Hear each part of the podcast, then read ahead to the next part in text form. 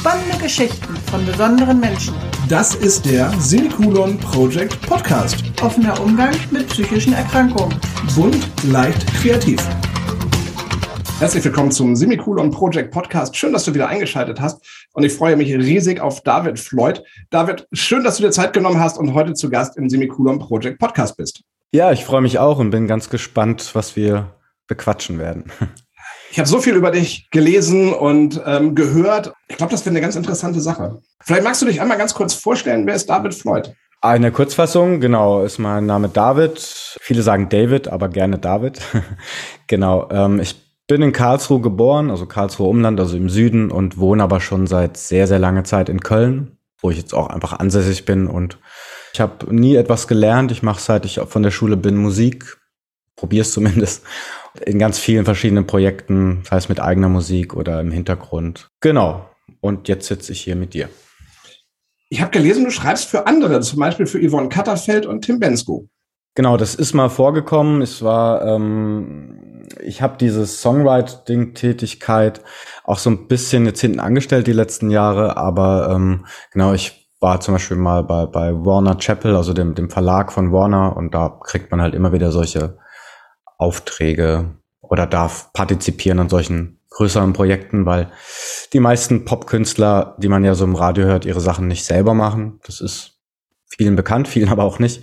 Genau. Und ähm, da war ich dann einer davon, der entweder Musik beigesteuert hat oder eben auch Texte, was so ein bisschen so mein Steckenpferd ist, eigentlich Schreiben. Ja. Wie funktioniert sowas? Das heißt, ähm, ich sitze jetzt äh, in meinem Büro oder auf dem Sofa und schreibe einen Text und den gebe ich dann an den, an den Musikverlag und die sagen, Mensch, das könnte zu Tim Bensko oder zu Yvonne Katterfeld oder zu wem auch immer passen. Oder wie läuft sowas? Hm, ja, das, es könnte so laufen, es wird, ist aber selten der Fall. Meistens ähm, schreibt das Label dann aus, Künstler XY sucht halt fürs kommende Album, das vielleicht thematisch oder musikalisch in die, in die, in die Richtung gehen soll genau, dann so Verlage an oder haben meistens Universal zum Beispiel, haben ja alle eigene äh, Verlagsgruppen, wo, wo, wo sie solche Leute, Autoren haben.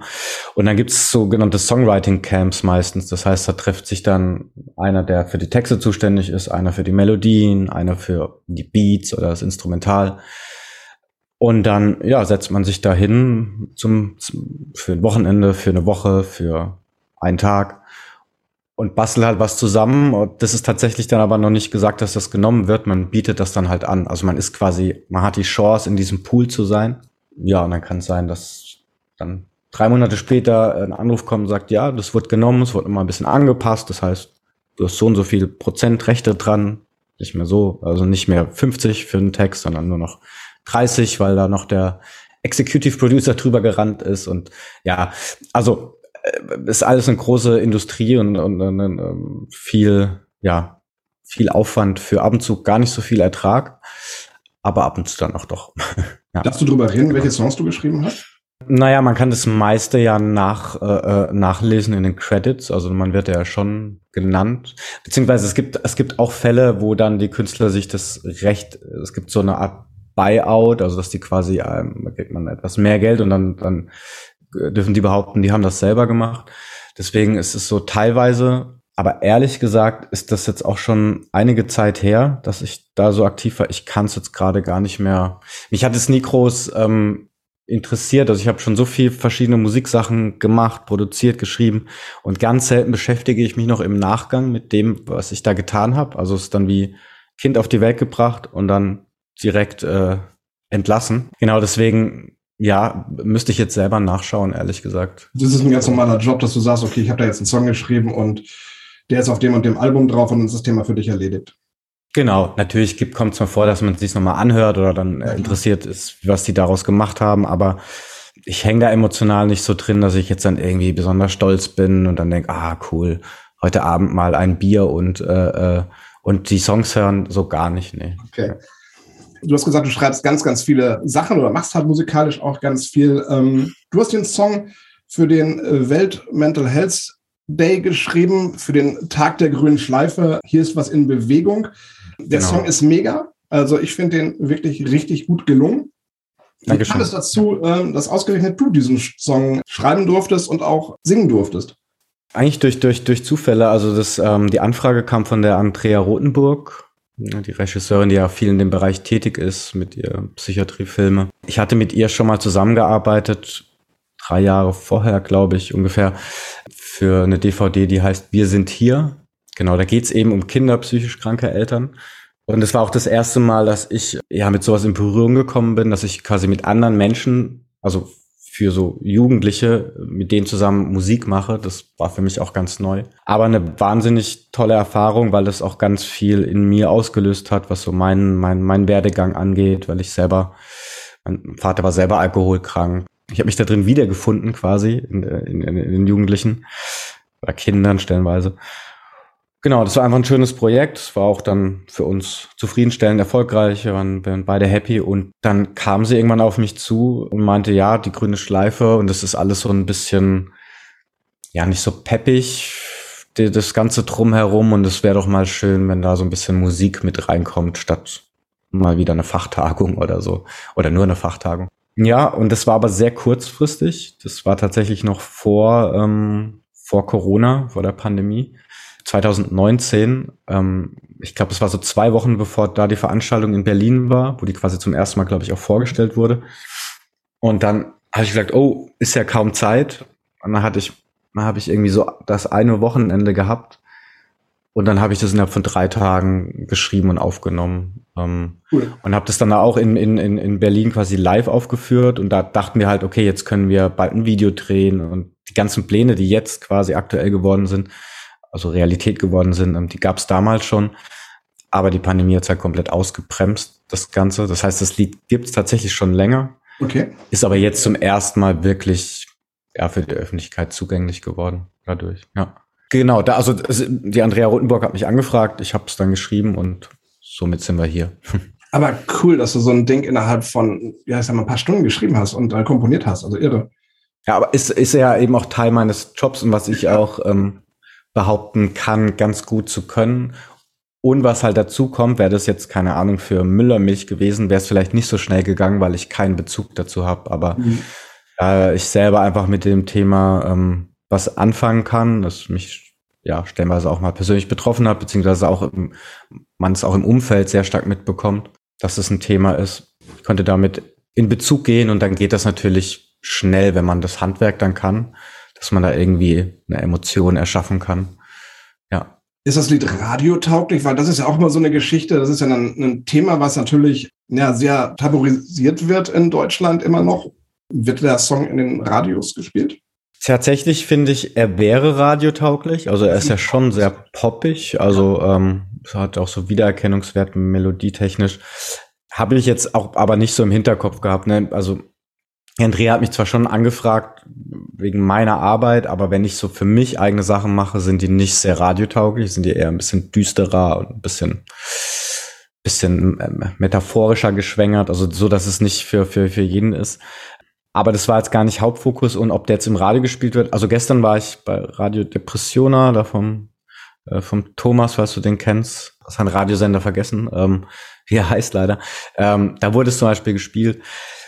Also tendenziell, wir haben halt nicht so eine große Promomaschinerie aktuell dahinter, dass da jetzt, weil da braucht man ja einen, einen eigenen PR-Mann oder PR-Frau, die äh, Radios bestückt. Also einfach so im Radio wird man ja nicht gespielt. Also so entweder kauft man sich da ein oder hat einen, so einen viralen Hit oder man müsste halt bestücken und das ist jetzt bisher im großen Maßstab nicht passiert. Also ich finde, es ist radiotauglich. Ich würde mich freuen, wenn das passiert, aber Genau, ich habe das jetzt gerade auch nicht mehr in der Hand. Ja. Ja, vor allem ist auch ein Thema, ähm, wo wir drüber reden müssen irgendwie. Und ich denke, ähm, jeder hat ja irgendwie Freunde oder Bekannte oder vielleicht sogar sich selber, der halt in diesen, dieser Problematik drinsteckt. Und von daher ähm, ist es natürlich cool, wenn du dann mit so einem Song rauskommst und ähm, ja den Menschen ja auch Mut machst mit diesem Song irgendwie. Also ich hatte den am Wochenende dann direkt zu einem Kumpel geschickt, der halt auch psychisch erkrankt ist und habe gesagt, Mensch, hör da mal rein, das ist ein richtig geiler Song. Und er schrieb dann zurück, boah, sagt er, ich habe den Song gehört und ich bekam so Gänsehaut und ich bekam Tränen in den Augen, ähm, weil er halt selber betroffen ist. Und ich glaube, das mhm. geht ganz vielen so, die diesen Song hören. Ähm, das steht ja auch teilweise in den Kommentaren ähm, bei Instagram und Facebook, dass die halt sich mit diesem Song identifizieren können. Das finde ich halt sehr cool.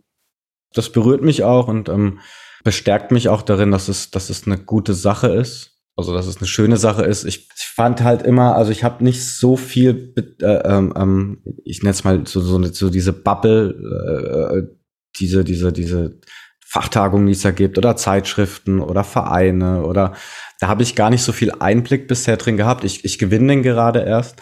Aber ich hatte halt auch immer dann das Gefühl, dass es, dass es so ein bisschen, ja, ich will das nicht zu negativ ausdrücken, aber ein bisschen steif alles ist oder eingefahren oder ist auch nicht mehr so einfach zu kommunizieren, äh, Dinge. Also man zieht nicht so richtig, nicht jeder zieht an einem Strang. So, aber jeder will natürlich äh, äh dasselbe, nämlich das Ganze enttabuisieren oder einfach, dass mehr darüber gesprochen wird oder es normalisiert wird. Das finde ich eher das Wichtige.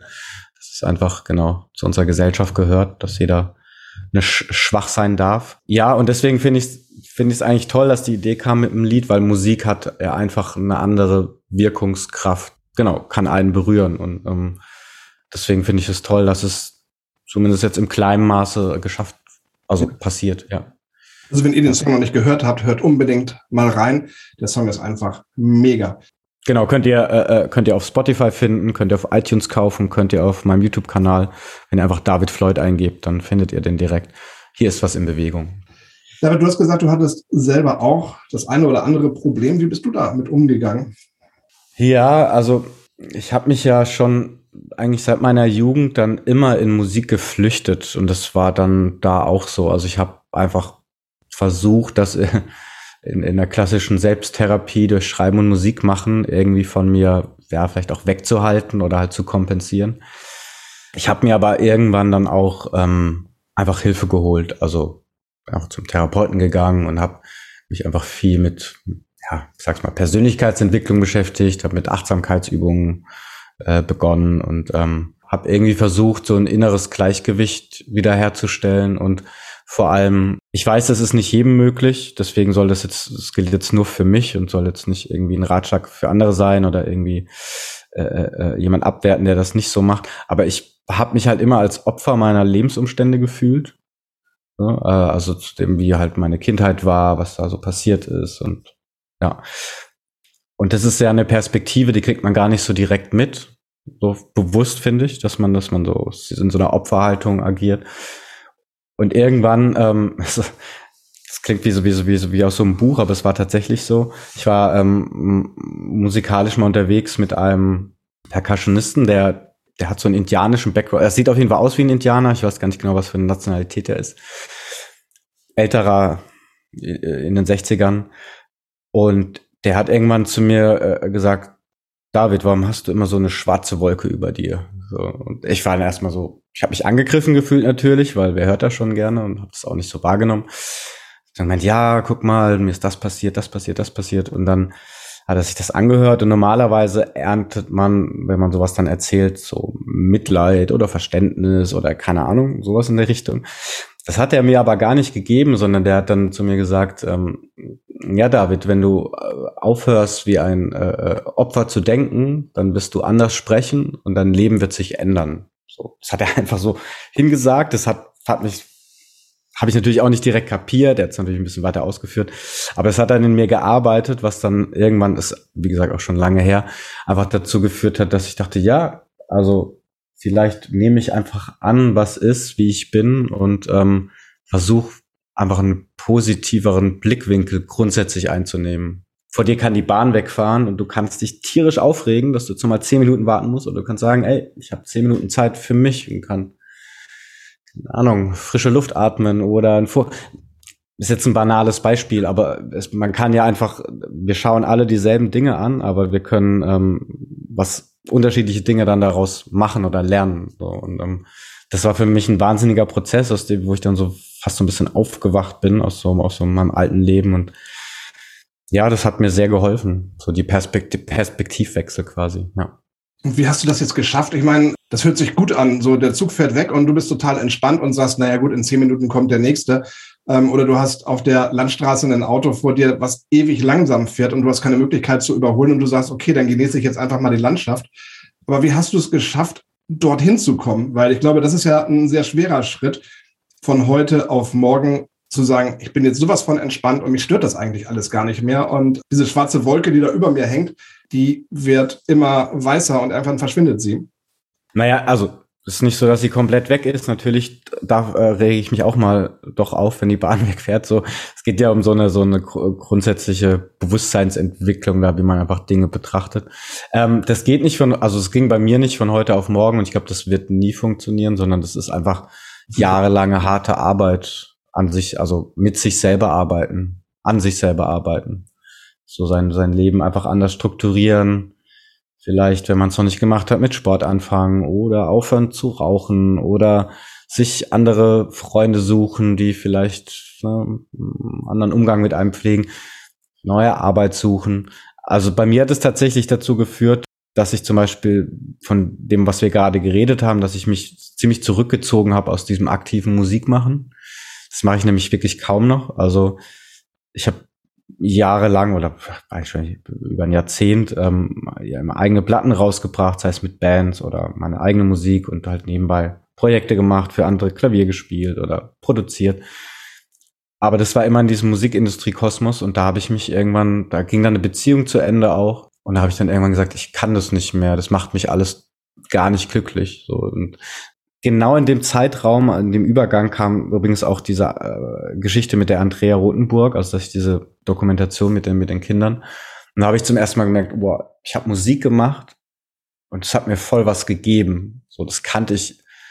Also es war nicht so ego was gegeben, wie wenn ich einen Song schreibe und dann stolz bin so und dann vielleicht live auftrete, sondern ja, das, das ähm, war eine andere Form, die mich positiv bereichert hat. Und dann habe ich gedacht, ey, vielleicht sollte ich mehr mit Menschen arbeiten und denen was mitgeben vielleicht. Und tatsächlich ist daraus sehr viel entstanden. Also ähm, genau, ich gebe jetzt Trommelworkshops an Kitas und Grundschulen, so Projektwochen, arbeite eben mit Stiftungen zusammen, wo ich ähm, diese Schreibworkshops habe, wo, wo wir Lieder schreiben für ähm, ja, Jugendliche aus schwierigen Verhältnissen.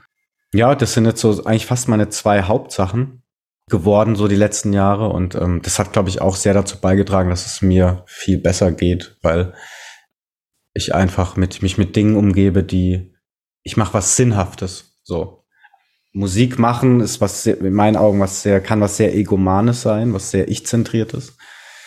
Kann auch glücklich machen, ne? aber ähm, für mich als Typ war war war was wichtig, dass ich was Sinnstiftendes mache, fernab finanzieller Möglichkeiten, die ja, also man verdient da vielleicht auch nicht immer viel, aber mein Tag war gut und das ist äh, mir wichtig, wichtiger, ja. Ich möchte auch einmal ganz kurz über deine Musik reden. Ich habe in das Album reingehört, äh, Mandala von 2016. Bearbeitest du da so dein Leben in dem Album? Ähm, was mir übrigens sehr gut gefällt. Also ich habe es mir angehört, mir gefällt das Album sehr gut. Ja, es ist tatsächlich mein letztes Album, mein letztes, äh, quasi, es war genau 2016 und danach habe ich auch so Danach habe ich noch mal ein Jahr, wollte ich den Nachfolger schreiben, bin aber da so fast dran zerbrochen, weil ich nicht das äh, hinbekommen habe, was ich wollte. Ich verarbeite natürlich ein bisschen mein Leben, aber immer sehr metaphorisch. Ne? Also finde ich, also man kann es jetzt nicht direkt greifen immer, außer dass die Grundstimmung halt so ja, so ein bisschen düster ist und ein bisschen crimey. Aber ja, das, das, im Prinzip kann man es so sagen, ich verarbeite mein Leben, wie es eigentlich die meisten Künstler ja machen, mehr oder weniger ähm, sichtbar. Aber die Musik hat sich, die war vor zehn Jahren auch schon so ähnlich von mir. Ist es im Musikbereich so, ähm, dass da ein, ein sehr hoher Druck herrscht? Das heißt, umso erfolgreicher du wirst, umso höher ist der Druck. Ähm, und dass da immer mehr Leute vielleicht auch daran kaputt gehen, also auch psychisch erkranken? Oh ja, bestimmt. Also es herrscht ein sehr hoher Druck. Ich meine, ich war ja mit meiner eigenen Musik nie wirklich erfolgreich. Also so eben, ich meine, mhm. was ist was ist Erfolg, genau. Genau, je nachdem, wie man das definiert. Natürlich für jemand anderen, der, der nur hobbymäßig Musik macht, war ich vielleicht erfolgreich, weil ich irgendwie regelmäßig Alben rausbringen durfte und äh, etc. Aber ähm, ja, ich war ja jetzt nie, ich war ja nie ein Star, den man auf der Straße angesprochen hat oder so. Aber äh, dadurch, dass ich eben auch viel im Hintergrund gearbeitet habe und da viele auch größere Künstler kennengelernt habe, ja, also auf jeden Fall herrscht da ein hoher Druck und ich meine, jeder Mensch ist anders gestrickt und, und geht damit anders um, aber ich glaube, wenn man relativ sensibel ist, da zerbrechen auch viele dran und flüchten sich dann halt in das ganz klassische, ne? Drogen. Ist ja ein Riesenthema im Musikgeschäft. So. Ist das wirklich so, dass es, äh, wenn du auf so eine Party gehst, dass dann das Koks da steht? Ah, das ist auf jeden Fall schon passiert, ja. ja. Okay.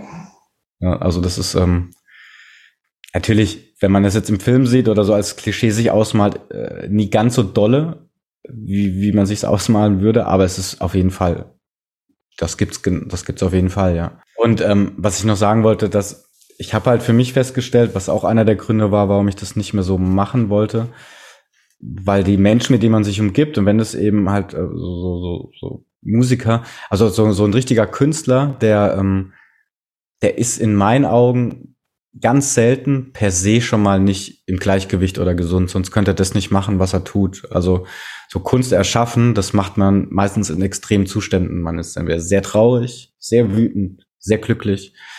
Also wenn, wenn so ein 0815-Tag ist und äh, man war Kuchen essen bei der Oma und dann küsst man seine Freundin und äh, geht mit der spazieren, dann hasst, dann, dann schreibt man selten einen Song. So behaupte ich einfach. Ne? Das ist nicht immer der Fall, aber das heißt, man trifft da allein schon viele Leute, die von ihrer, die, die, die von ihrer Grundstruktur nicht sehr gesund sind. So oft sehr narzisstisch zum Beispiel. Lass uns über dein Projekt sprechen, David. Eine Stimme. Das hast du gegründet, ähm, ansässig in Köln. Um was geht's in dem Projekt? Genau, eine Stimme ist, ähm, da geht's darum, dass ich ähm, mit, mit Kindern und Jugendlichen, meistens so zwischen 12 und 17, aber abends auch jünger oder älter, ähm, mich vier Tage meistens treffe und am Ende entsteht ein Lied, das wir gemeinsam aufnehmen am letzten Tag und das die Jugendlichen dann mitnehmen können. Also der Hintergrund ist, dass ich ähm, denen vor allem zeigen will, wie wertvoll es sein kann, Dinge aufzuschreiben. Also einfach das, den Prozess des Schreibens. Die kennen das meistens nur aus der Schule und dann ist es eher anstrengend und nervig, schreiben. Ähm, und sonst benutzen wir das auch im Erwachsenenalter ja ganz selten so als Tool. Dabei ist es ziemlich mächtig, finde ich. Also die meisten kennen noch Tagebuch schreiben, aber dann hört es auch oft auf. Dabei kann man noch so viel mehr machen. Also es dient ja auch sehr zur Selbstreflexion zum Beispiel. Ich habe mal eine ähm, Geschichte erlebt, die fand ich total cool. Und zwar ähm, Schreibwerkstatt hieß das Ganze. Es wurden sieben Wörter genannt. Und du musstest aus diesen sieben Wörtern, das waren total unterschiedliche Wörter, aus diesen sieben Wörtern musstest du in sieben Minuten eine Geschichte schreiben. Das war total irre, was da zusammengekommen ist. Also wir waren eine Gruppe von, ich weiß nicht, 10, 15 äh, äh, Menschen. Und jeder hat dann halt seine eigene Geschichte geschrieben. Und ähm, das war so cool, ähm, was da in diesen sieben Minuten entstanden ist aus diesen sieben Wörtern. Und von daher hast du vollkommen recht. Ähm, Schreiben ist mächtig.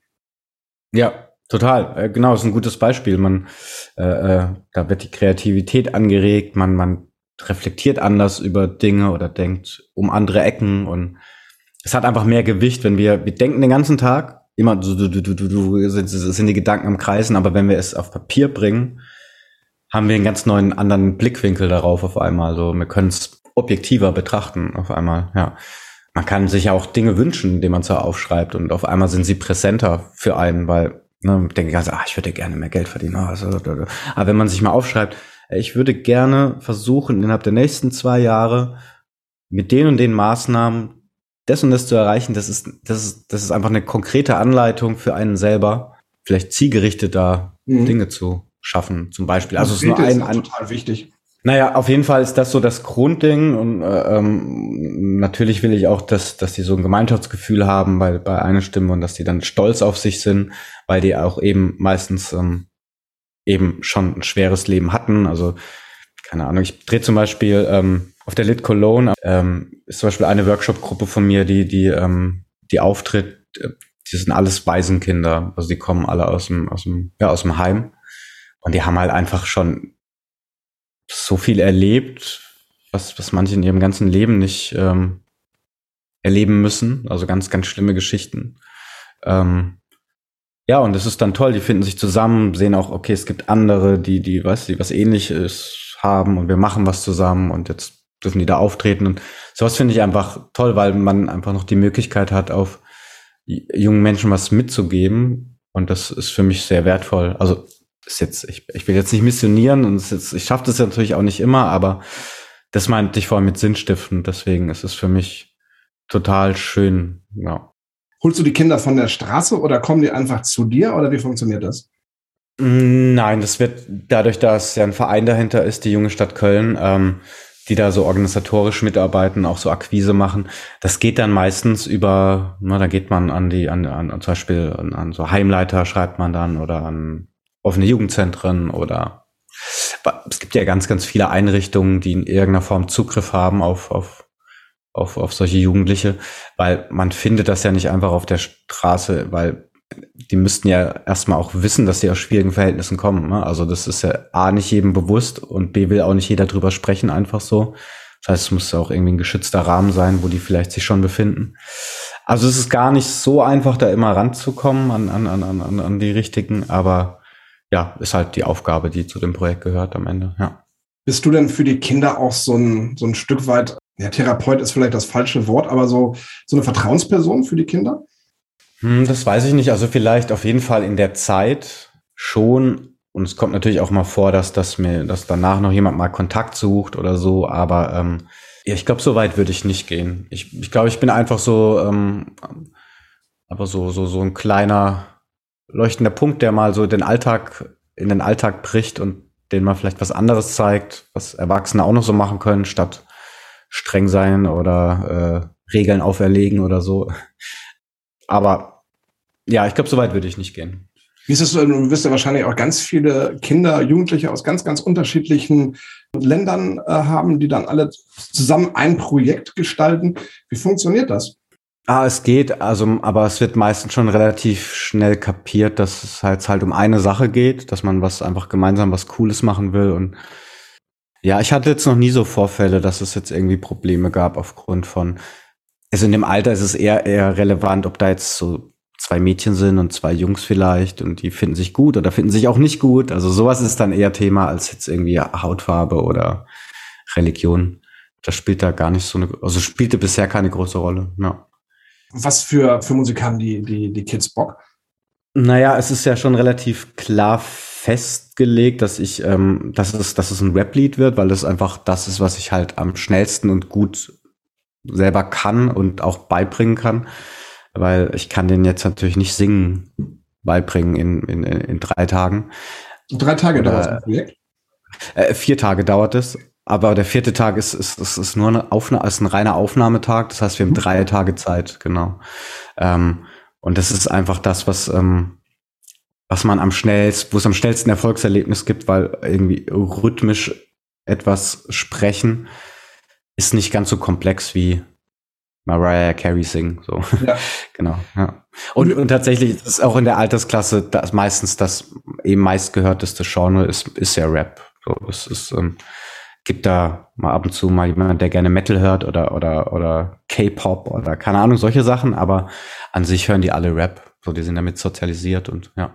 Und wie funktioniert sowas? Das heißt, du hast dann eine Gruppe von, keine Ahnung, wie viele Kindern und ähm, wie sieht so ein Tag aus? Also wie, oder diese vier Tage, wie sehen die aus?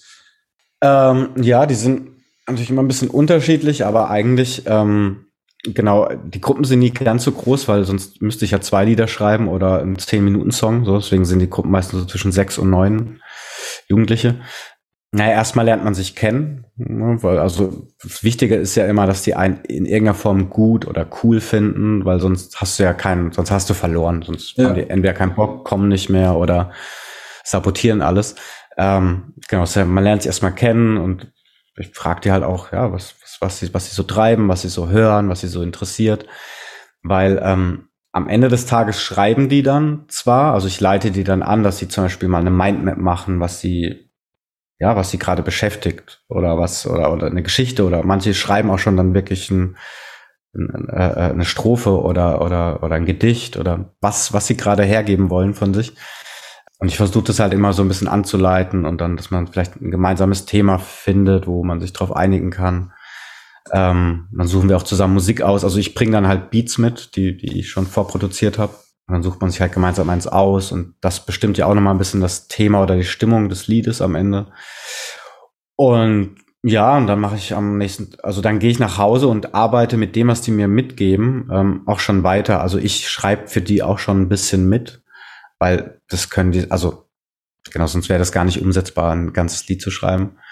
Ja, und dann machen wir am nächsten Tag Stimmübungen, singen vielleicht ein Lied nach, was ihnen gut, selber gut gefällt, irgendein aktuelles Radiolied, damit die mal ihre Stimme benutzen, weil darum geht's ja auch, dass sie selbstbewusst merken, dass es wichtig ist, im Leben seine Stimme gut einsetzen zu können, weil es ja einfach einen riesen Unterschied macht, ob du so in den Raum kommst oder du sagst, hi, hier bin ich, weißt du, also ja. das hat ja auch einfach äh, äh Auswirkungen. Genau, und dann spätestens am dritten Tag ähm, müsste da, also steht der Song eigentlich schon so weit. Meistens nehme ich dann auch schon ein bisschen auf, damit die dann drauf üben können. Also dann haben sie quasi eine, eine Playback-Vorlage. Genau, und am vierten Tag wird's aufgenommen und dann ähm, mix und master ich das noch bei mir. Das dauert dann meistens auch ein paar Tage. Und dann kriegen sie es irgendwann auf dem USB-Stick. So, oder ich, wir treffen uns nochmal oder ich sie jetzt zugeschickt, je nachdem, wo es ist und wie die Umstände sind. Genau. Also es ist sehr arbeitsintensiv für mich, die, diese vier Tage, so Vor- und, Nachbere äh, Vor und Nachbereitung. Aber genau, bisher hat es immer sehr gut funktioniert. Ja. Hört sich mega gut an. Finde ich ein sehr geiles Projekt. Ist es auch so, dass du dann teilweise so denkst, so Mensch, der, das Mädchen oder der, der Junge, die haben so eine geile Stimme oder die haben, haben das so cool drauf, dass du da was, dass du mehr draus machen kannst? Boah, es gab schon mal so Leute, wo ich dachte, ey, der ist super talentiert oder sie ist super äh, kreativ und es kommt ja auch dann vor, dass sie ähm, da ein bisschen dranbleiben, ne? also dass man dann, dann mitbekommt, dass die weiterhin ein bisschen Musik machen oder ähm, das Projekt gibt es jetzt noch nicht so lange, dass ich jetzt eine Erfolgsgeschichte hätte, wie äh, der neue Superstar war bei mir im Workshop. Aber ähm, ja, wäre wär schön. Ähm, also das gibt es schon. Aber ähm, ich hatte zum Beispiel einmal ein Radiointerview, ich glaube bei Radio Leverkusen, wo ich auch dann den einen mitgenommen habe, der war irgendwie ich glaube 14, hatte aber so eine Stimme. Also der hat super tief und wie so, wie so ein, wie so ein äh, Vorlesebär. Und äh, ja, den habe ich dann natürlich mitgenommen fürs Radio, weil der klingt einfach toll. Und ja, genau, sowas gibt's dann schon, ja. Kann man die Songs einfach hören von den Kids? Ja, auf der Homepage kann man ähm, entweder Snippets, ich glaube, oder ein, zwei sind sogar ganz drauf, weiß ich gar nicht. Aber auf eine Stimme.info kann man ähm, auf jeden Fall unter Hörbeispiele so einen Eindruck gewinnen, wie so die Lieder am Ende klingen. Was ich sehr cool finde, du hast auf der Seite eine Stimme.info gesagt, immer wenn ich mit Kindern arbeite, ist mein Tag ein besserer Tag. Ja, genau, das ist. Äh, du hast natürlich auch viel mit Erwachsenen gearbeitet, gerade im Musikgeschäft. Und jetzt mit Kindern, was ist denn der Unterschied? Boah. ja, der ist, der, der, der ist groß. Also naja, wir als Erwachsene sind ja schon einfach sehr geprägt so von, und von unseren Strukturen und von unseren Verhaltensweisen. Und wir sind immer so ein bisschen, ah, wir beobachten lieber mal so, weißt du, also wir sind nicht so ungefiltert und Kinder können halt, bei dem merkst du halt direkt, ja, wir sind dabei oder nee, das finden wir nicht gut oder also das ist irgendwie direktes Feedback und man kann da einfach super drauf einwirken, wenn man den halt auf, auf, auf, einer, auf einer guten, für sie annehmbaren Ebene begegnet, bekommt man halt ganz schnell ganz viel zurück was mir halt einfach viel Energie gibt. So, wenn ich mit Erwachsenen arbeite, kann es öfters passieren, dass es mir Energie raubt. So, das ist, dass ich mich einfach, ja, bisschen leer und kaputt fühle am Ende des Tages. Und bei Kindern ist es fast immer so, dass ich irgendwie mit Power nach Hause gehe und denke so, ja, das war jetzt cool oder ich habe viel Läch, also er wird natürlich auch viel mehr gelacht oder irgendwie ja, emotional agiert. Also das ist irgendwie ähm, ungefilterter. So, ähm, das Ehrliche ist, glaube ich, bei den Kindern auch noch ganz groß. Genau, das meine ich auch mit ungefiltert. Man ja. bekommt direkt so ein, yeah, super oder boah, wie doof oder genau, das ist äh, ja. Ich finde, wir Erwachsenen, wir Erwachsenen sollten viel mehr Kind sein. Ja, zumindest genau, zumindest die Haltung einnehmen können. Ne? Also wir, wir können ja unsere Erwachsenenrolle ausfüllen, indem wir, keine Ahnung, das bei der Arbeit so machen oder wenn wir, wenn wir eine ernsthafte Diskussion führen. Aber wenn wir dann, keine Ahnung, äh, einen, einen Zeppelin sehen, dann dürfen wir auch mal Kind sein und sagen, wow, cool, da ist, weißt du, der sieht toll aus. Und diese Mischung, die, die kriegt man halt nicht mehr so leicht hin als Erwachsener, dass man halt sich sehr authentisch im Moment sein freuen kann oder einfach, ja, da sein kann und, und, und sowas erleben kann, aber halt dann trotzdem seine ernsthaft einkaufen gehen kann für die Familie. Also diese Mischung halt. Gehört natürlich dazu, ganz klar, logisch. Ja. Ich finde das cool, was du machst. Also diese sozialen Projekte, ich finde das ganz wichtig, ähm, dass es sowas gibt, dass halt die Kinder irgendwo abgeholt werden und dass die Kinder nicht irgendwo so als, ähm, ja, als, als Ballast abgestempelt werden, sondern dass die halt irgendwie merken, so Mensch, ich bin ja doch zu irgendwas gut und ähm, selbst was in der ja. Kindheit passiert ist, das ist Geschichte, das durfte nicht sein ähm, und dass die halt, ja, wie schon gesagt, abgeholt werden. Ja, genau. Das ist ähm, einer der Hauptmotivationspunkte bei dem, was ich tue. Ja. Finde ich sehr gut. Was gibt es in der Zukunft noch von dir zu hören? Hast du irgendwelche Pläne, irgendwas Großes oder? Ähm bleibst du weiterhin im Hintergrund? Äh, das ist eine gute Frage. Ich, ähm, naja, ich bin eigentlich gerade sehr happy, dass ich, dass ich so dieses aktive Musikmachen gerade nicht verfolge, weil ich da auch immer sehr, sehr manisch, perfektionistisch war und mich dann super zurückgezogen habe und dann da hat auf jeden Fall mein Umfeld immer gut drunter gelitten.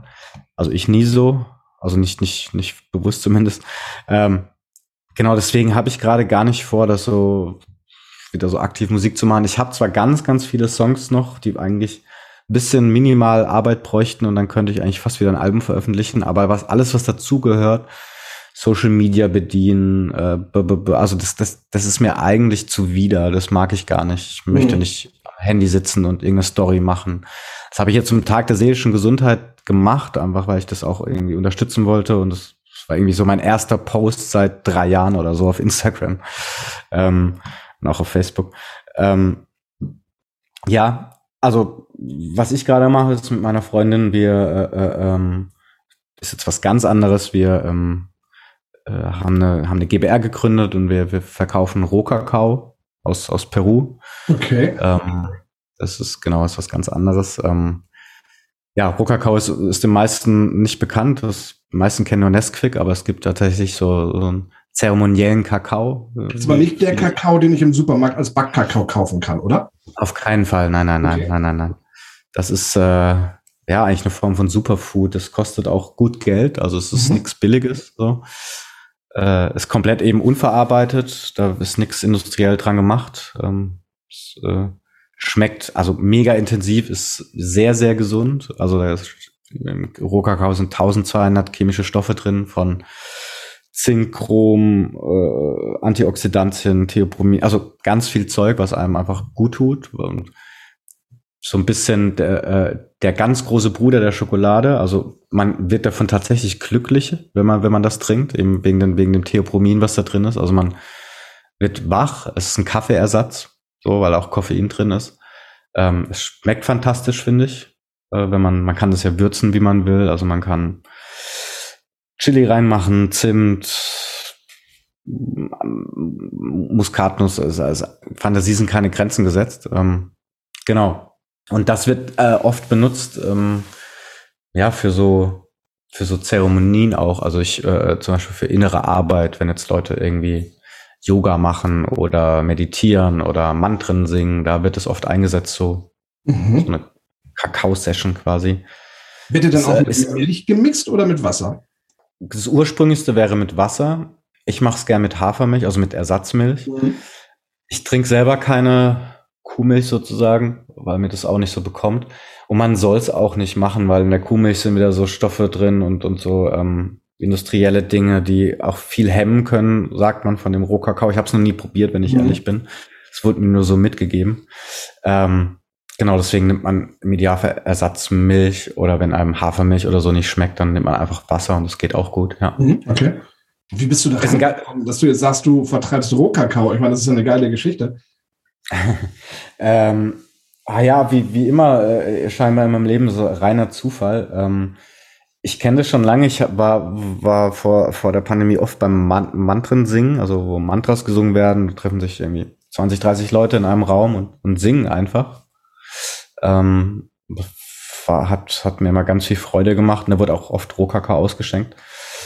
Und ähm, da der auch wirklich wirkt in irgendeiner Form, ja, also man, man, man spürt den, so die Blutgefäße gehen auf, es wird einem ganz warm und wie gesagt, man, ähm, ja, man müsste es mal ausprobieren, das, äh, auf jeden Fall, ähm, es, es, ist keine Droge, aber es kann schon berauschen im Positiven.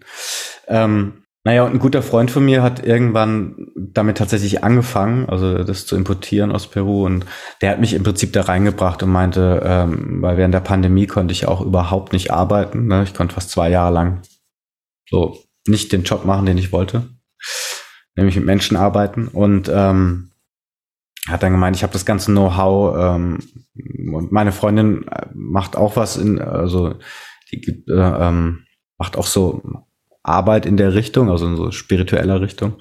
Und äh, das hat einfach gut zusammengepasst. Dann habe ich gemeint, hier, Sarah, ähm, wie sieht's aus? Wäre das nicht was für uns? Weil wir geben auch so Workshops ab und zu zusammen, wo ich Musik mache und sie eben ihre Arbeit. Mhm. Lass uns doch Kakao dazu packen. Und dann gesagt, ja, ist ganz schön stressig wahrscheinlich, aber lass uns das mal ausprobieren, so nebenbei. Und das nebenbei ist jetzt quasi so, dass jetzt der, der, ähm, genau, der Webshop so in zwei, drei Wochen fertig ist oder zumindest online und da, ja, ja, wir haben Namen, sind angemeldet, haben auch schon was, haben auch äh, Logos, alles quasi in den Startlöchern. Das ist so das nächste Projekt, um das ich mich gerne kümmere, neben meinen anderen Sachen, ja. Wenn ich den Rohkakao trinke, verträgt er sich dann mit den Medikamenten oder muss ich da aufpassen, wenn ich jetzt Medikamente nehme? Hm, ja, ich bin ja kein Arzt und bin da sehr vorsichtig. Das Einzige, was ich weiß, ist, ähm, ist so die Faust, also die Richtlinie ist eigentlich, wenn du Kaffee trinken darfst, darfst du auch Kakao trinken. So okay. vom Ding her. Deswegen ist er für Schwangere oder kleine Kinder nicht geeignet. Aber das ist so die, die Faustregel, die ich so kenne. Darfst du Kaffee trinken, zwei Tassen am Tag darfst du auch Rohkakao trinken. Ja. Okay. Wie heißt eure Domain? Wo kann ich den Kakao finden? Also die, die ganze, der, der ganze Name ist äh, ganz einfach, ist nämlich Sarah, David und Kakao. so heißt die Marke. Äh, Kakao mit C. Und so heißt auch die Webseite, also man könnte Sarah, David und Kakao.de eingeben oder man könnte die Abkürzung nehmen, sadakakao.de, also mit C, also Sa für Sarah, Da für David und Kakao. C-A, genau. So würde man das finden. Oder findet man auch schon, genau. Ja, ja cool. Wünsche ich viel Erfolg äh, mit deinem Kakao oder mit eurem Kakao und äh, ja, mit allem, Dankeschön. was du machst. Finde es sehr cool und äh, ja, ich fand es ein super cooles Interview mit dir. Fand ich auch, danke. Ja, ich habe noch zehn Fragen an dich. Und zwar ähm, habe ich ja. Zehn. ja, ein Batzen Zettel. Würde dir jetzt einfach zehn Fragen einfach so äh, stellen. Und würde mich freuen, ja. wenn du einfach ganz spontan darauf antwortest. Hast du Lust? Ja, na klar. Ähm, hau rein. Hast du einen Lieblingsplatz? Ein Lieblingsplatz. Oh, ich bin super gern bei mir zu Hause. Das, das ist äh, tatsächlich der, mein Wohlfühlplatz in meinem Wohnzimmer. Da bin ich ganz gern. Ja. Was begeistert dich an dem Ort, an dem du lebst? Maximal noch die Menschen, weil die sind alle sehr nett. Aber ich würde gerne bald wieder aufs Land ziehen. Ich möchte gar nicht mehr in der Stadt wohnen. Ich genieße das auch, auf dem Land zu leben. Ich finde es bedeutend schöner, als in der Stadt zu leben. Auf was könntest du in deinem Leben nicht verzichten? Auf Musik und auf Natur. Was war deine spontanste Aktion? Ich bin ähm, vor meinem Zivildienst einfach so aus Karl, von Karlsruhe aus nach Köln gezogen, ohne jemand in Köln zu kennen. Was darf in deinem Kühlschrank niemals fehlen? Äh, Hafermilch. Für welche Dinge bist du am dankbarsten? Eigentlich fürs, fürs Leben an sich. Ich bin dankbar, dass ich dass ich, dass ich lebe, dass ich ähm, bis auf Zipperlein gesund bin und ja. Kannst du gut kochen und was hast du zuletzt gekocht? Andere sagen, ich kann ganz gut kochen. Ich finde, ich matsch immer alles zusammen, was ich zuletzt gekocht habe. Äh, na, heute Mittag habe ich einfach ähm, Rührei mit Salat gemacht. Ganz simpel. Auch lecker. Ja. Wie oder womit kann man dich am besten beeindrucken? Mit authentisch man selbst sein. Wer war die einflussreichste Person in deinem Leben? Ah, da gibt's zwei. Äh, einmal äh, ist es äh, Matthias Kraus, das ist ein Kölner oder, äh, äh, Produzent und Musiker. Der hat eine ganz große Rolle in meinem Leben, in meiner musikalischen Entwicklung gespielt. Und dann war es der von genannte Indianer, der mir persönlich weitergeholfen hat. Den hätte ich auch gerne kennengelernt. Ja. Wenn jetzt der kleine David vor dir stehen würde, was würdest du ihm mit auf den Weg geben? Ich würde ihm sagen, du kannst nichts dafür. David, ich danke dir, dass du dir Zeit genommen hast und äh, ja, herzlichen Dank für dieses tolle Interview. Und ähm, sehr gerne. Ich bin, bin, gespannt, was man noch von dir hört. Und ähm, vielleicht passiert ja mit diesem Song ähm, noch was ganz Großes. Würde mich freuen. Hört ihn euch alle an. Hier ist was in Bewegung. Genau, hier ist was in Bewegung. David, ich sage vielen Dank und Danke, Sven. eine geile Zeit. Du auch, Dankeschön. Vielen Dank fürs Zuhören und euch natürlich auch eine geile Zeit. Bis zum nächsten Mal. Ihr findet uns im Internet unter www.semikolonproject.de und natürlich auch bei Facebook und Instagram.